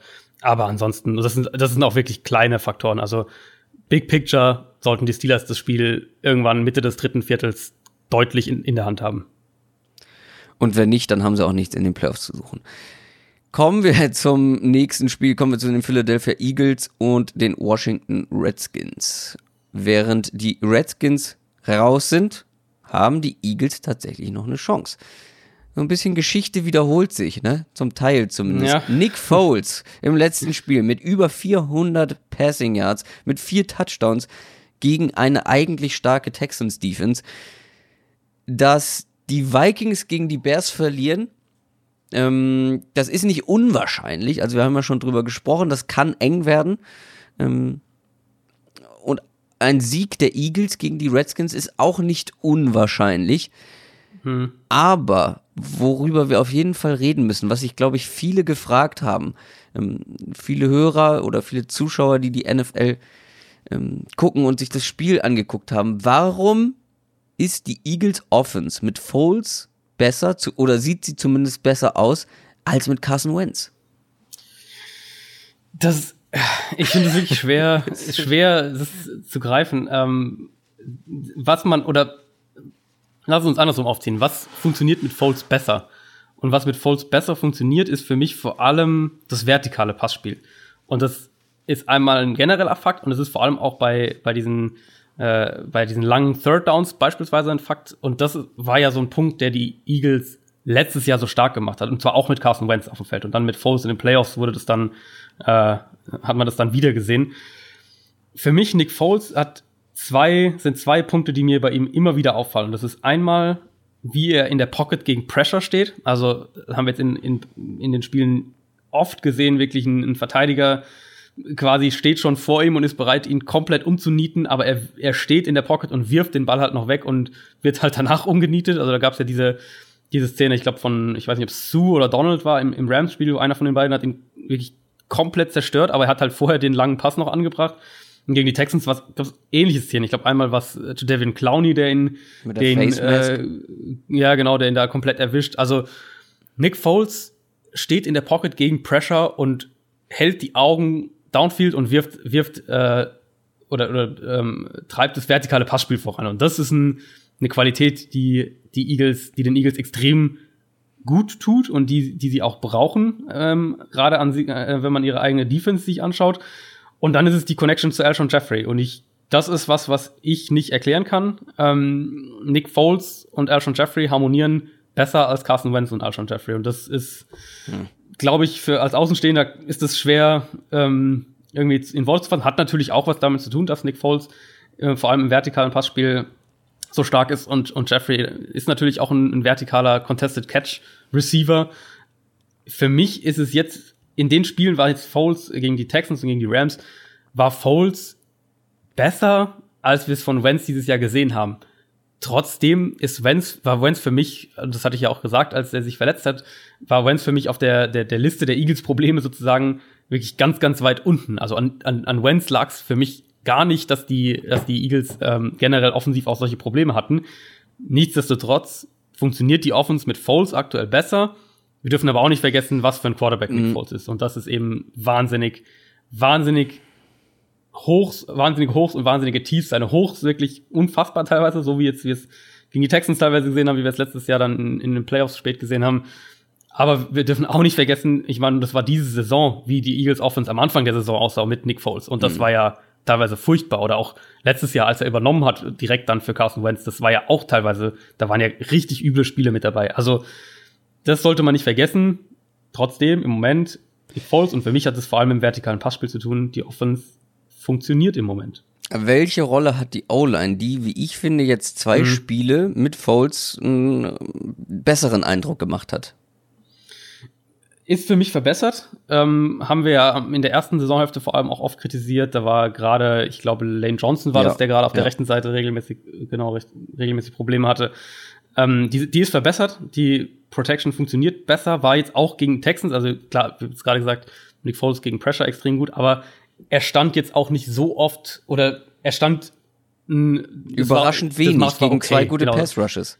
Genau, und das, das Maß insgesamt war okay. Das war ein Maß, in dem du funktionieren kannst. Also es war, glaube ich, äh, zwei Drittel zu ein Drittel oder sowas, wo er nicht unter Druck stand. Also so kannst du schon mal grundsätzlich arbeiten in der NFL. Ähm, das ist definitiv ein Faktor und ich glaube auch, das wird ein Faktor sein, falls die Eagles in die Playoffs kommen, äh, weil wir dann so ein bisschen ähnliches Thema haben wie eben letztes Jahr, jetzt mal ganz abgesehen von der Quarterback-Geschichte Nämlich, dass du wieder mehr und mehr dahin kommst, dass du offensiv und defensiv an der Line of Scrimmage Spiele gewinnen mhm. kannst. Mhm. Ja, ich finde halt vor allem gegen welche D-Lines sie gespielt haben, eben, eben gegen die genau, Rams ja. und gegen die Texans.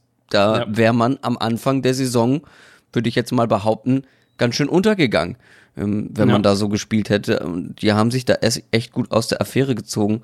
Ähm, also das muss man auch gucken, gegen welche Gegner man da gespielt hat. Das ist halt mir auch aufgefallen dass er mehr Zeit bekommen hat oder besser beschützt war, als ich das erwartet habe. Aber gucken wir auf die Redskins. Die können natürlich jetzt ein richtig krasser Spielverderber sein.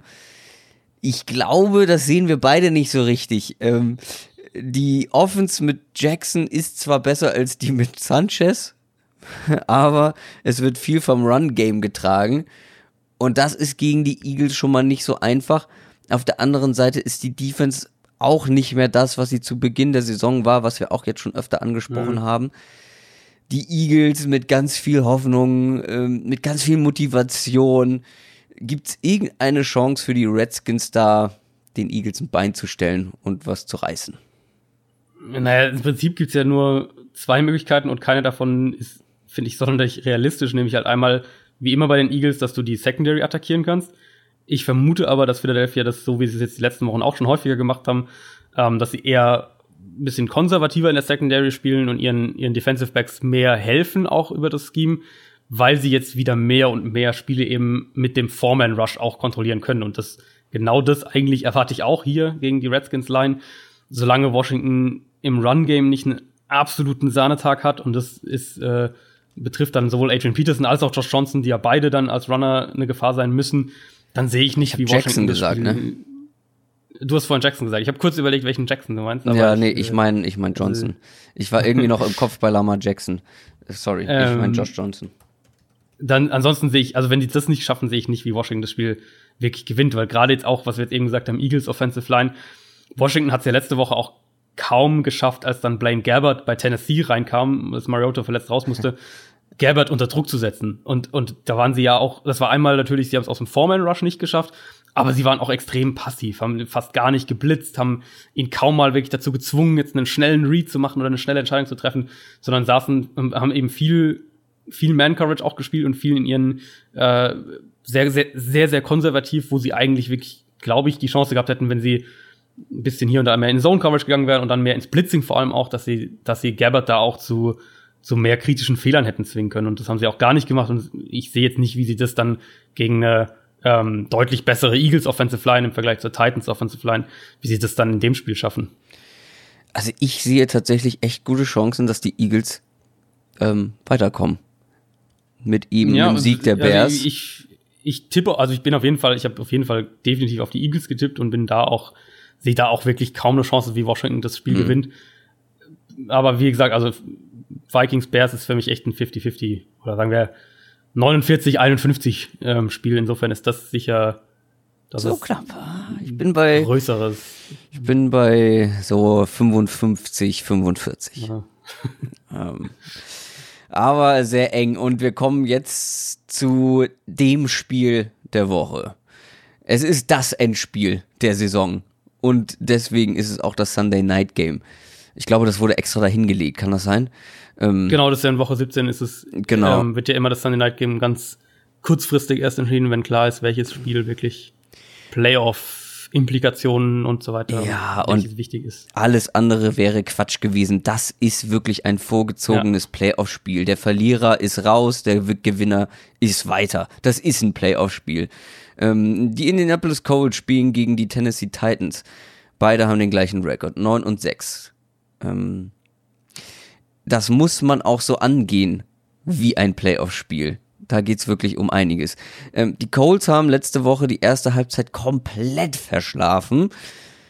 Aber dann hat man auch, muss man auch positiv anmerken, ein richtig gutes ähm, Comeback hingelegt. Hm. Und die Titans haben auch gewonnen und zwar mit Blaine Gabbard. Da ist natürlich jetzt die große Frage, Marcus Mariota könnte tatsächlich ausfallen in diesem super wichtigen ja, Spiel. Ja. Und selbst wenn ja. er spielt, also er hat irgendwie gesagt nach dem Spiel, seine komplette rechte Hälfte war irgendwie so ein bisschen gelähmt ähm, oder hat er nicht so richtig gelesen. gespürt. Er wird definitiv nicht bei 100% sein, selbst wenn er spielen sollte, was relativ unwahrscheinlich ist.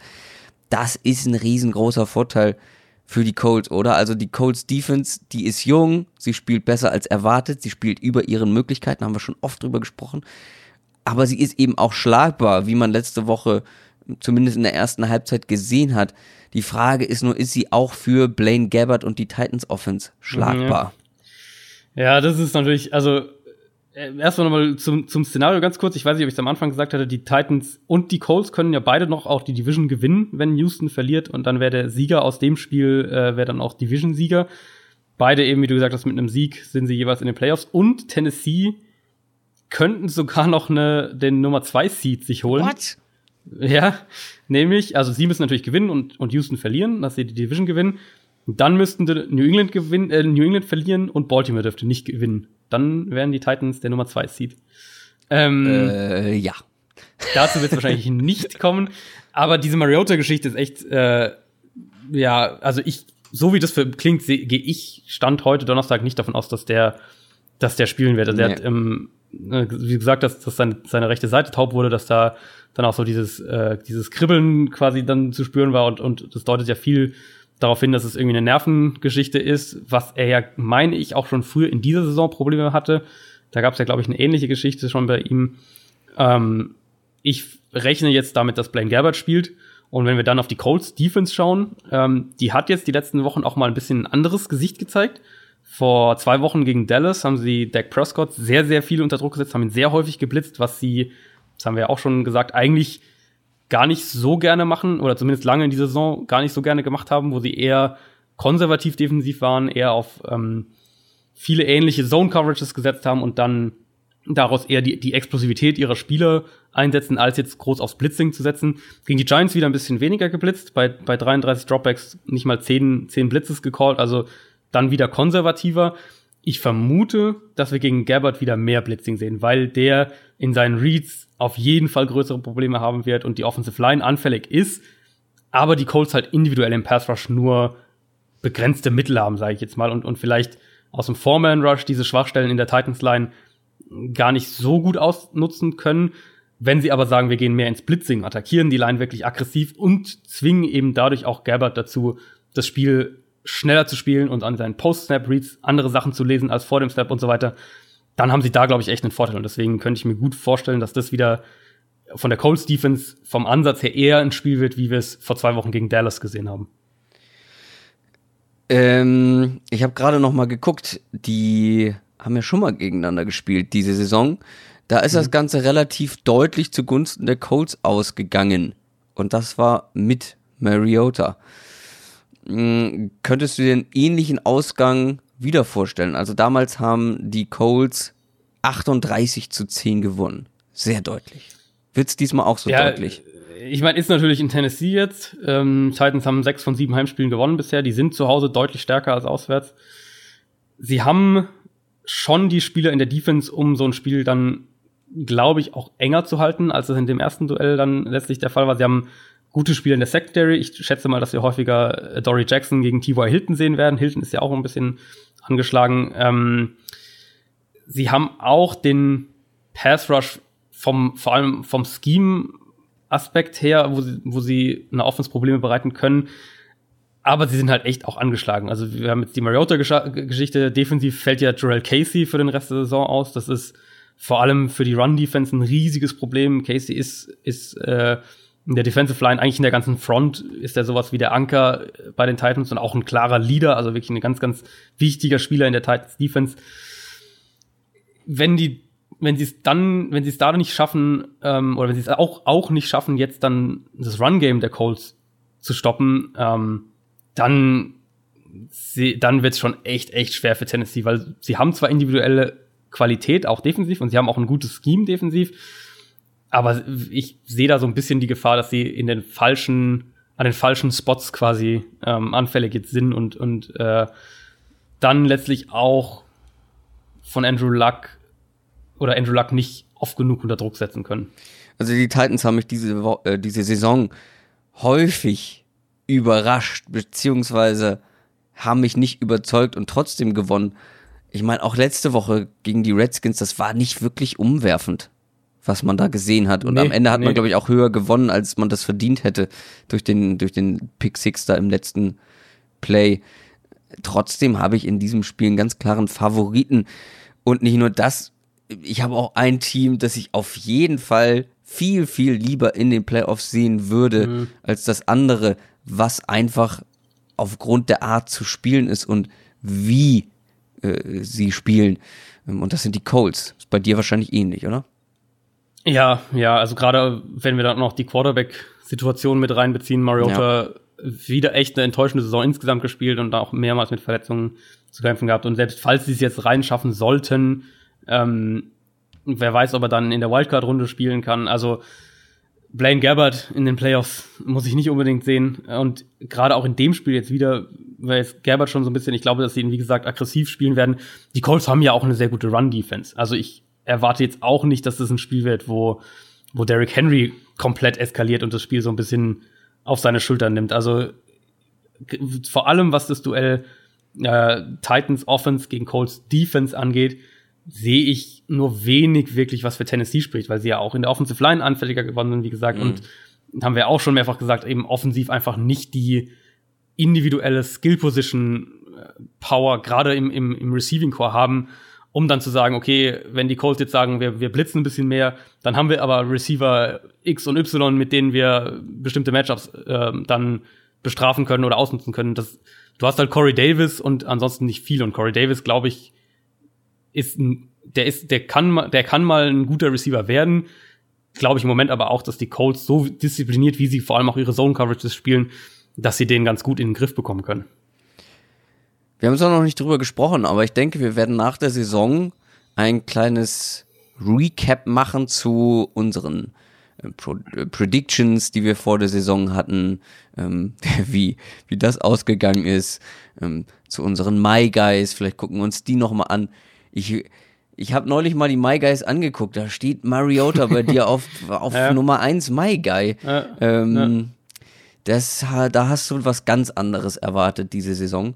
Ähm, ja, da bin ich, muss ich auch wirklich sagen, die Titans, Titans Offense ist für mich ja. einer der, der, ja, einer der enttäuschendsten äh, Parts dieser NFL-Saison, wenn man sieht, was, was man eigentlich sich erhofft hatte, was das werden könnte, und dann sieht, was tatsächlich draus geworden ist. Und jetzt wird, glaube ich, auch früher oder später, ich bin jetzt bei, bei den Titans nicht ganz so plugged in, aber früher oder später wird es da sicher auch Quarterback-Diskussionen geben, weil du hast jetzt Mariota, der, äh, wenn mich jetzt nicht alles täuscht, nächstes Jahr in seine Fifth-Year-Option gehen müsste, also sein letztes, das letzte Jahr sozusagen vom Rookie-Vertrag. Und wo stehst du jetzt mit Mariota? Ist ja ähnlich bei Tampa Bay mit James Winston. Wo stehst mhm. du mit diesen Quarterbacks? Was, klar, auf der einen Seite, was wäre die Alternative? Und vermutlich wäre die Alternative erstmal definitiv schlechter. Aber wenn wir jetzt schon mal dann, das ist jetzt sehr weit vorausgeschaut, aber wenn wir dann schon mal sagen, die 2020 Draft-Klasse könnte quarterbackmäßig richtig, richtig gut werden, wo bist du dann als Tennessee? Sagst bist, glaubst du vielleicht jetzt schon, dass du nach der nächsten Saison einen, einen Quarterback brauchen wirst? Also das ist leider wirklich in eine, in eine Richtung gegangen in Tennessee und vielleicht geht's nächstes Jahr ganz anders, weil wir Jahr zwei im neuen Scheme und das kann auch einen großen Effekt haben. Aber leider ist es dieses Jahr wirklich in eine Richtung gegangen, die insgesamt extrem enttäuschend war, was die Offense angeht. Wir sind gespannt, wie das Ganze ausgeht. Wir tippen, glaube ich, in dem Spiel beide auf die Colts. Ja, also die, der einzige Punkt bei den Colts, vielleicht noch, um das zumindest noch abzuhaken, die haben, äh, also T.Y. Hilton ist angeschlagen, Ryan Kelly fällt vielleicht aus. T.Y. Hilton äh, war aber auch die letzten zwei Wochen ja, angeschlagen. Also der wird, der wird auf jeden Fall spielen. Ähm, Ryan Kelly 50-50, so wie das klingt. Eric Ebron auch ähm, angeschlagen und ich glaube, gerade das könnte wieder ein Spiel sein, wo die, wo die Colts viel über ihre Titans kommen, weil ich denke, dass du mehr Erfolg hast äh, gegen Tennessee aus Colts Sicht, wenn du die Linebacker in, im Passspiel attackierst. Und das ist ja auch das, was die Colts eigentlich machen wollen. Ähm, insofern wäre es schon wichtig, glaube ich, wenn Eric Ebron da spielen könnte. Das waren alle Spiele, auf die wir genauer eingehen wollten. Soll ich noch mal alle anderen vorlesen oder ähm, egal? Ich glaube, die, die, die, die, die, die kann man jeder ja. nochmal. Also vor allem. Also es, es, gibt, es gibt nicht viele, ähm, es gibt nicht viele Spiele, wo man jetzt ansonsten sagen würde, das ist wirklich ein was, was mega spannend also, ist. Das natürlich die Seahawks, die zu Hause nochmal, glaube ich, gewinnen müssen, um auch sicher der fünfte Seed zu sein, wenn mich nicht alles täuscht, was durchaus wichtig ist, weil der fünfte Seed. Aber auch also durchaus machbar ist, gegen Arizona. Eben, genau. Der, also der Unterschied, um das nur mal kurz gesagt zu haben, ist wahrscheinlich eben, dass du nach Dallas musst und nicht nach Chicago oder zu den Rams, je nachdem, wer Nummer 3 Seed wird. So, und das Spiel hast du natürlich noch ein bisschen, du hast, äh, die Chargers haben noch eine theoretische Chance auf den Division-Sieg und sogar mhm. auf den mhm. Nummer 1 Seed, wenn die, wenn die Chiefs verlieren. Also Chargers spielen in Denver. Ähm, alles jetzt nicht so Spiele. Ich glaube, wir werden viele, sehr viele Backups sehen. Bei den Panthers ja inzwischen den dritten Quarterback. Da hat sich ja auch Tyler Heineke hat sich ja auch verletzt. Äh, Cowboys werden garantiert viele Leute schon gegen die Giants. Die Cowboys sind ja schon fest in dem Nummer 4 Seed und können nicht mehr, nicht mehr hoch, nicht mehr runter. Also ähm, diese Art Spiele wird es natürlich auch dann mehrfach geben. Dolphins Bills ist sicher auch so ein Kandidat oder Lions Packers fällt auch in die Kategorie. Bortles gegen die Texans. Auch spannend. Ja. Ähm, was ich übrigens ganz schön fand, ist, dass die Jaguars, wo ich ja immer gesagt habe, die Defense, die Defense der Defense und die ja so enttäuschend war dieses Jahr, aber wo ich immer gesagt habe, das ist für mich das Argument, die immer höher zu nehmen als du, dass die dieses Team äh, geschlagen haben äh, mit ihrer Defense, wo ich die ganze Zeit gesagt habe, oh, die spielen schlechter, als es ihr Rekord äh, aussagt. Das hat mich schon sehr befriedigt, dass die Jaguars die Dolphins ähm, aus dem Playoff-Rennen ja, also verbannt ja, haben. Bei Miami ist halt, ist halt echt das Ding und deswegen ist auch diese Quarterback-Geschichte, wird auch sehr, sehr spannend. Ähm, die hatten dieses Jahr sicher auch Pech mit Verletzungen, aber äh, Ryan Tannehill der ist halt auch nicht die Antwort. Ich glaube, das muss man jetzt schon auch mal sagen. Man ja. muss aber, äh, man muss aber auch sagen, dass jetzt die Waffen in, in Miami ja, auf jeden Fall, auf jeden Fall. Aber auf der anderen Seite kann man halt auch wieder, und vor allem die Offensive Line, auch mal wieder ein Problem in Miami. Auf der anderen Seite, und das ist für mich dann eher so der Punkt, ähm, Adam Gase hat insgesamt ein super Jahr hingelegt als Coach der Dolphins und, und auch wirklich viel über das Scheme gerettet. Also, dass die Dolphins überhaupt sieben Spiele dieses Jahr gewinnen mit der, ich meine, die haben ja auch, weiß gar nicht, vier, fünf Spiele haben die ja, haben die ja mit Osweiler gespielt. Ähm, dass die insgesamt sieben Spiele gewinnen, ist schon großes Lob an Adam Gase, von, von dem ich nach dieser Saison, das ist vielleicht ein positiver positive Note, um die Sendung zu beenden. Für, von, von Adam Gase halte ich nach dieser Saison deutlich mehr als vor dieser Saison. Ansonsten aber glaube ich, dass in Miami du echt gerade auch, gerade auch die Quarterback-Position hm, ein bisschen neu aufbauen musst. Ich lege noch eine positive Note oben drauf. Wir sind, wer es noch nicht mitbekommen hat, für die Podcast Awards 2019 nominiert. Ähm, und da kann man jeden Tag neu abstimmen. Wir würden uns natürlich sehr, sehr freuen, wenn ihr für uns abstimmt in der Kategorie Sport. Da stehen wir zur Auswahl, da sind wir nominiert. Und jetzt geht es darum, möglichst viele Votes zu bekommen, damit wir gegen die, die große Fußballkonkurrenz eine Chance haben.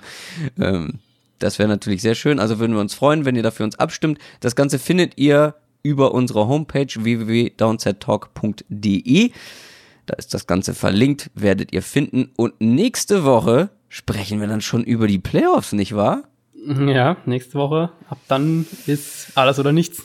Ab dann geht's richtig los, dass da auch gar keine Pause zwischen ist. Das überrascht mich jedes Jahr wieder, weißt du? So, ähm, ja, es geht, es ist auch immer, das ist mir auch schon irgendwie so vom, vom, vom Kopf her irgendwie so gegangen, weil du ja vor allem halt Woche 17 hast du viele von diesen, diesen, äh, ein Kollege von mir in der Redaktion bezeichnet das immer als Gemüsespiele, wenn es um gar nichts geht. Ähm, Gemüsespiele. Und das ist die, das ist der Folgenname. Gemüsespiele.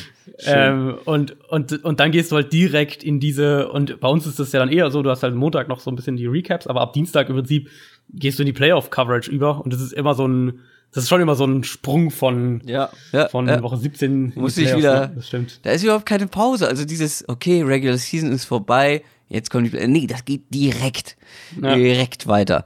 Ist aber auch ganz schön. Ähm, wir sprechen nächsten Donnerstag dann über die Wildcard-Runde. Ich bin sehr gespannt, über welche Teams wir dann sprechen werden. Ansonsten bleibt mir nicht viel anderes zu wünschen als, wie sagt man so schön, einen guten Rutsch. Ich verstehe nicht, warum einen man das sagt. Rutsch. Ähm, aber kommt gut ins neue Jahr. Ähm, ja. Sagt man ja auch. Macht nicht, Gibt's spielt noch? nicht zu viel mit Böllern rum, sonst passiert euch, was Jason Pierre-Paul passiert ist. Oh ja. oh. Die Lache war etwas zu gehässig. Äh, ja, Bleigießen ist auch nicht mehr, habe ich gesehen. Ist verboten. Nee, Raclette, einen guten Wein und um 1 Uhr sind alle im Bett. oh je, oh je. Ich dachte, wir sind hier ein cooler, cooler Podcast und dann erzählst du, du gehst um eins im Bett. Speak for yourself. Also. ich bin, ich bin äh, auch sehr, ich bin kein großer Silvester-Fan. Da ist immer so viel Druck auf dem Kessel und es muss gut werden. Nein, ist ja auch nicht so. Also ich habe die Erfahrung gemacht, die besten Silvesters waren fast immer die mit mit mit guten Freunden in kleiner bis mittelgroßer Runde, nicht zu viele Leute und dann eben ein gutes Essen, einen guten Wein dazu und und dann was auch immer man man macht, ob man was spielt oder was auch immer oder einfach nur sich unterhält und dann geht man Feuerwehr gucken und dann endet der Abend meistens. Das Problem ist, ich wohne ja, du weißt, wo ich in Hamburg wohne, in einem sehr ja, belebten ja, da ist, Viertel. Da ist nicht mit um ein Uhr ins Bett gehen.